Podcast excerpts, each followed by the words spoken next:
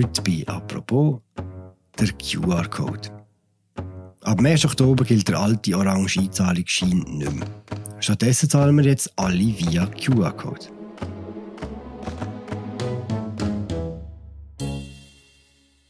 Aus diesem Anlass schauen wir heute bei «Apropos» auf die Kulturgeschichte von diesem Code zurück.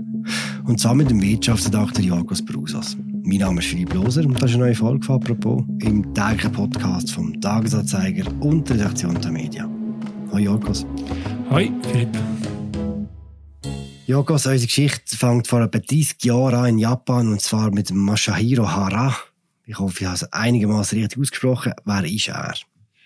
Ja, er ist ein Ingenieur, der in Japan für die Firma Wave geschafft hat und von dieser Firma hat er den Auftrag bekommen, den Ablauf in der Logistik von dieser Firma zu verbessern und etwas herauszufinden, wo hilft, die Päckchen schneller zu verarbeiten, die dort durchgerauscht sind bei dieser Firma. Was hat die Firma genau gemacht? Die Firma die gehört zum Toyota-Konzern und die hat sich darauf spezialisiert, um ähm, Logistiklösungen zu machen. Also die schauen, dass wenn Päckchen in eine Firma reinkommen, dass die schnell am richtigen Ort landen. Und das macht sie zum Beispiel mit Barcodes oder hat sie vorher noch gemacht. Und das Problem mit diesen Barcodes ist aber, die fassen nur 20 Zeichen. Und wenn man darum ein Päckchen anschreibt mit Barcodes, dann braucht man plötzlich ganz viel von denen. Hm. Und dann kommt eben der Masahiro Hara und hat eine Idee der hat eine Idee, genau, und zusammen mit einem Team hat er dann den QR-Code entwickelt. Und mit dem ist es halt möglich, viele, viel mehr Zeichen, wenn nur 20 auf so eine, äh, auf so eine Beschriftung zu bringen. Und ähm, den kann man dann erst noch viel schneller ablesen. Und so sind sie bei Denserwave wahnsinnig glücklich über seine, seine Erfindung. Ja. QR heißt was genau? Quick Response. Das heißt, dass man den ganz schnell kann einlesen kann, den QR-Code mit so einer Pistole, oder wo, wo die nämlich da die, die Scanner, wo die da die Codes erfassen. Ich weiß gar nicht, wenn man, das, wenn man sich das kann vorstellen kann, aber es hat so ganz lustige Versuchsreihen dann auch gegeben bei DensoWave, wo dann der QR-Code in so einer Endlosschlaufe erfasst worden ist und sie dann so wirklich gestoppt haben, wie viel mal schneller das jetzt der ist, wie der, der Barcode-Scanner, den sie bis dahin hatten. Ziemlich viel schneller, glaube ich, oder? Ziemlich viel schneller, ja, genau. Jetzt kommt der grosse Test, Jorgos. Kannst du mir sagen, ah, wir alle haben schon einen QR-Code gesehen, schon hunderte, tausende, die schwarz-weißen Viereckchen, quadratisch. Wie genau funktioniert das? Hui, also du, du kannst den unterteilen. Also zuerst mal, ganz wichtig ist ein weißer Rahmen rundherum, damit die Maschine, die der ausliest, überhaupt checkt, wo der Code anfängt. Und dann hat es drei Quadrätchen in der Ecke, wo die Ausrichtung von dem Code zeigen. So kommt das Lesegerät eigentlich von jeder Seite her raus, wie es den muss anschauen, den Code. Das heisst, ich kann es Nattel auf dem Kopf, auf dem Kopf haben und es liest immer noch den richtigen Code raus. Genau, ja, das ist äh, gerade auch der Vorteil gegenüber einem Barcode, wenn ich das richtig verstanden habe, dass das nämlich so nicht immer geht. Und dann nachher gibt es äh, ja, verschiedene Flächen, die die Informationen enthalten. Und etwas, wo ähm, Herr Hara auch ganz wichtig ist, ist, dass der eine grosse Fehlertoleranz hat. Also, dass ganz viel Information, man kann auswählen, wie viel doppelt vorkommt, so dass wenn der Code nämlich irgendwie einen Riss drin hat, ein Stückchen fehlt oder verbogen ist oder, oder dreckig ist, kann man den Code immer noch auslesen und kommt immer noch zu seinem Ziel. Du hast gesagt, es hat Informationen in diesen Vierecken. Also wie genau? Wie werden die Daten in diesen schwarz-weißen Flächen versteckt? Ja, die schwarz-weißen Flächen, die stehen eigentlich für Zeichen. Und je nachdem, wie groß oder klein der QR-Code ist und umso dichter bepackt, desto mehr Zeichen hat er dort drin. Es ist eigentlich also quasi ein Text, wo dort drin erfasst ist. Und eben quasi, wenn wir jetzt einmal zum Einzahlungsschein zurückkommen, auf einen neuen Einzahlungsschein, der hat der QR-Code kann maximal rund etwa 1000 Zeichen erfassen, wo man dann dort sieht. Aber so viel braucht es eigentlich gar hm, nicht. recht viel. Zum Einzahlungsschein kommen wir später. Wir gehen noch zurück nach Japan vor 30 Jahren. Wie ist denn der Code von dieser Firma DensoWave in die restliche Welt übergeschwappt? Ja, die haben das so gezeigt an verschiedenen Fachmessen und dann äh, hat sich das in der Industrie ganz schnell verbreitet und plötzlich hat man gemerkt, ja halt, wieso sollte man nur können irgendwie in der Logistik das machen? Und dann, dann hat man auch für andere Anwendungen das ausprobiert, halt auch mal im Marketing oder eben in den Medien äh, an verschiedenen Orten. Und lustigerweise dann gleich mal auch im Zahlen besonders auch in Asien hat es schon früher in Japan und in China Bezahlsysteme gegeben, die auf dem QR-Code basiert haben.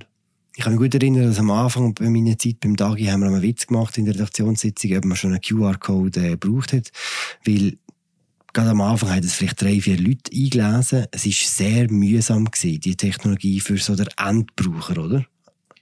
Ja, genau. Ich glaube, dem hat man auch nicht viel Vertrauen geschenkt, dem ganzen QR-Code ganz lang weil es halt eine separate App gebraucht hat und dann hat man mit der App einen Link aufgerufen und dann der Link in einer anderen App wieder, wieder aufgemacht und so. Das haben auch die Leute mühsam gefunden. Und eigentlich richtig geändert hat, hat sich das so im Jahr 2017, wo die QR-Code-Leser standardmäßig in die Kamera vom iPhone und auch von vielen Android-Handys hineingegangen sind. Ja. Und der richtige Durchbruch ist dann drei Jahre später während der Pandemie. Plötzlich haben die überall gesehen, die QR-Codes. Genau, also weil zum einen haben die ganz viele Covid-Zertifikate auf die QR-Code gesetzt und zum anderen ist halt dann das Bezahlen mit dem Telefon ist dann plötzlich auch in der Schweiz ganz normal geworden.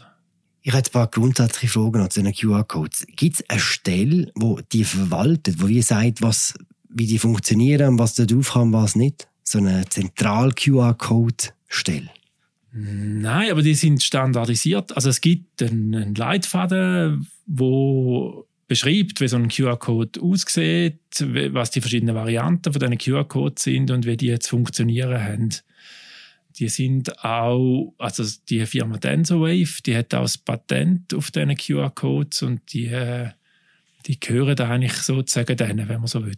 Das heißt, sie werden unendlich reich? Ja, nein, eben nicht. Das haben die wahnsinnig, also für da wären sie auch überall gefeiert. Ähm, die haben die nämlich quasi nie durchgesetzt, die lizenzrechtlichen Ansprüche. Also sowohl Denso Wave als auch der Herr Hara, die verdienen beide keinen Rappen mit diesen QR-Codes. Also zumindest nicht mit der Lizenz auf dieser QR-Code. Jetzt ist das ja ein visuelles Medium. Was macht man mit Leuten, die nichts sehen und die dann trotzdem die ganze Zeit in ihrem Leben QR-Codes begegnen? Also was noch interessant ist, offenbar werden halt für Leute mit Sehbehinderung QR-Codes auch gebraucht, damit sie können Informationen in Sprache umsetzen können. Also es gibt verschiedene Initiativen auch in der Schweiz, wo QR-Codes zum Beispiel an der Wand angebracht werden und dann können sich dort Leute mit wo sehr, sehr schlecht sind, können sich orientieren mit diesen QR-Codes. Okay, auch an das haben wir gedacht in diesem Fall. Der Grund, warum wir zwei heute uns über das Thema unterhalten, ist der Einzahlungsschein, du hast schon gesagt. Wer entscheidet auch in der Schweiz darüber, wie unsere Einzahlungsschein aussehen? Ja, das heisst, der, hinter dem Einzahlungsschein, der aussieht, das ist eigentlich der, sozusagen der Finanzplatz, sagt man dem. Das ist der Bezahldienstleister SIX plus Banken, die in einer Kommission hocken und bestimmen, wie das der Bezahlverkehr aussieht. Und das heisst, da hat es irgendwann mal eine Sitzung gegeben, wo man gesagt hat, hey, QR-Codes sind eine gute Sache, jetzt tun wir alle Einzahlungsscheine wechseln. Ja, also man muss sich das ungefähr vorstellen. Ja, die haben ganz lange haben wir jetzt da rumgewerkelt, wie das der Einzahlungsschein soll aussehen, wie lange das der alte noch bleibt und Zeug und Sachen und ja, es ist so, dass der Einzahlungsschein, den man bis jetzt hat, ohne QR-Code, dass der Geschichte ist. Was ist denn der Vorteil vom neuen Einzahlungsschein? Zum einen ist es darum gegangen, dass der Finanzplatz den ganzen Bezahlverkehr hat wollen, modernisieren, dass der schneller und sicherer abläuft. Und gleichzeitig hat man den Kundinnen und Kunden so noch ein bisschen mehr Convenience bieten, weil jetzt ist es eigentlich so, dass man sich das Abtippen von dem Einzahlungsschein kann sparen und einfach kann den QR-Code abfütteln und dann sollten alle richtigen Informationen erfasst sein und man ist ein bisschen schneller und es ist weniger mühsam, um die Rechnung zu zahlen. Ist das immer noch fälschungssicher? Ja, fälschungssicher ist eine schwierige Frage, weil etwas, wo man ein bisschen aufpassen muss, ist ja, dass quasi, wenn man den QR-Code einfach sozusagen abfüttelt, dann muss man gleich noch schauen, ob das, was dann der QR-Code gezeigt hat und wo man dann erfasst hat mit seiner Banken-App, ob das wirklich auch das ist, wo nebendran auf der Rechnung steht. Weil das haben wir gemerkt, das ist so eine Masche, wo, wo man kann ausnutzen als äh, Betrüger, dass man so kann die Leute dazu bringen, um aufs falsche Konto einzahlen oder einen falschen Betrag einzahlen, wenn man, wenn man, nicht, wenn man das nicht vergleicht. Meine Eltern, liebe Grüße an dieser Stelle, haben früher immer mit dem Postbüchlein eingezahlt. Kann man das heute immer noch jetzt? Hat das irgendwas miteinander zu tun überhaupt? Das soll man immer noch können, heisst es bei der Post. Das hat eigentlich in dem Sinne nichts miteinander zu tun. Aber was es halt einfach heute braucht, ist eben für jede Einzahlung braucht es einfach die richtige IBAN-Nummer. Und das ist vor allem ein Problem zum Beispiel bei Daueraufträgen. Bei alten Daueraufträgen, die man früher noch mal erfasst hat, mit einer alten Kontonummer. Und ich glaube, das ist so ein bisschen das grosse Pièce de Résistance, wo man jetzt da noch Angst hat, eben gerade bei der Post und bei den grossen Banken, dass die Leute halt vergessen haben oder nicht gecheckt haben, dass sie die Daueraufträge nicht geändert haben. Und was kann denn im schlimmsten Fall passieren? Ja, Im schlimmsten Fall kommt halt dein äh, Vermieter das Geld nicht über von der Miete und ist dann sauer. Wobei man muss schon sagen, das ist halt schon an der Rechnungssteller wäre es jetzt gewesen, die haben jetzt genug lange Zeit gehabt, um den Leuten zu sagen, das ist übrigens unsere richtige Kontonummer und wenn du uns ab dem 1. Oktober willst Geld zahlen, dann musst du es halt auf diese Nummer machen. Die Umstellung ist ja viel länger gegangen, als man gedacht hat. Ja, genau. Es hätte schon früher noch kommen mit dem neuen Einzahlungsschein. Und hat halt, erstens es ist die Umstellung so ein bisschen länger gegangen und zweitens hat es auch die ein oder andere Panik gegeben bei der Einführung von dem Einzahlungsschein. Äh, unter anderem hat man eben mal auf einen kleinen QR-Code gesetzt, wo einfach weniger Informationen enthalten hat, wie das man dann gemerkt hat, braucht man schlussendlich. Der QR-Code, der ist, wie er ist, seit 30 Jahren. Gibt es eine Möglichkeit, dass man den noch weiterentwickelt und andere Sachen noch mit dem transportieren kann?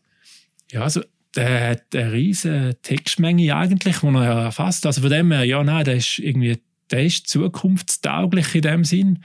Die Frage ist einfach mehr, wie lange braucht es denn eigentlich noch? Weil eigentlich übersetzt er ja nur Informationen, wo neben steht, dass Maschinen die kann dann verarbeiten Und eben, was mir andere Zahlungsdienstleister erzählt haben, dass man ja eigentlich könnte wenn man jetzt zum Beispiel im Laden etwas möchte zahlen, dann könnte man ja einfach das Produkt erfassen und muss nicht noch irgendwie, also die Form vom Produkt, wenn man irgendwie quasi eine Wasserflasche möchte zahlen, dass man einfach die Wasserflasche kann erfassen und dann die so zahlen, dass eigentlich die Form vom Produkt schon lange wäre und es braucht gar nicht mehr den Umweg über, über den QR-Code. So ein bisschen so. Also das, ja, der Code ist ja eine Geschichte von einer Technologie, die zuerst mühsam war für ganz viele Nutzerinnen und Nutzer und dann sich durchgesetzt hat. Kann man irgendetwas aus dieser Geschichte lernen, darüber, wie sich Technologien ganz grundsätzlich durchsetzen? Hm, das ist eine gute Frage, weil ich glaube, was ja die Technologie von Anfang an war, ist mega eigentlich einfach gewesen. Also so, es ist ein Quadrätchen auf einem Blatt Papier, wo, wo einem hilft, Informationen zu transportieren.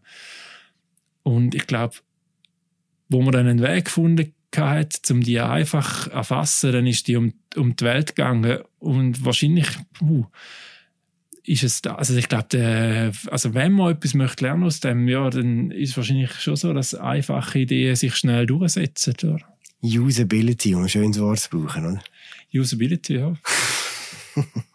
Wie reagiert eigentlich der Masahiro Hara auf seinen äh, Weltraum, den er jetzt bekommen hat? Äh, das ist interessant, er arbeitet immer noch bei der Firma Denso. Wave ist dort äh, in der Entwicklung, ist zufrieden, wird immer wieder mal von Fernsehteams besucht und erzählt, was er da erreicht hat. Aber er wirkt ganz bescheiden und zufrieden und einfach stolz auf seinen QR-Code, den er vor 30 Jahren erfunden hat. Danke, Jogos. Merci dir. Der Jogos Bruser hat die Kulturgeschichte vom QR-Code auch aufgeschrieben. Wir euch den Artikel sehr gerne in Episodenbeschrieb verlinken. Und wir hören uns morgen wieder. Danke vielmals fürs Zuhören. Bis bald. Ciao zusammen.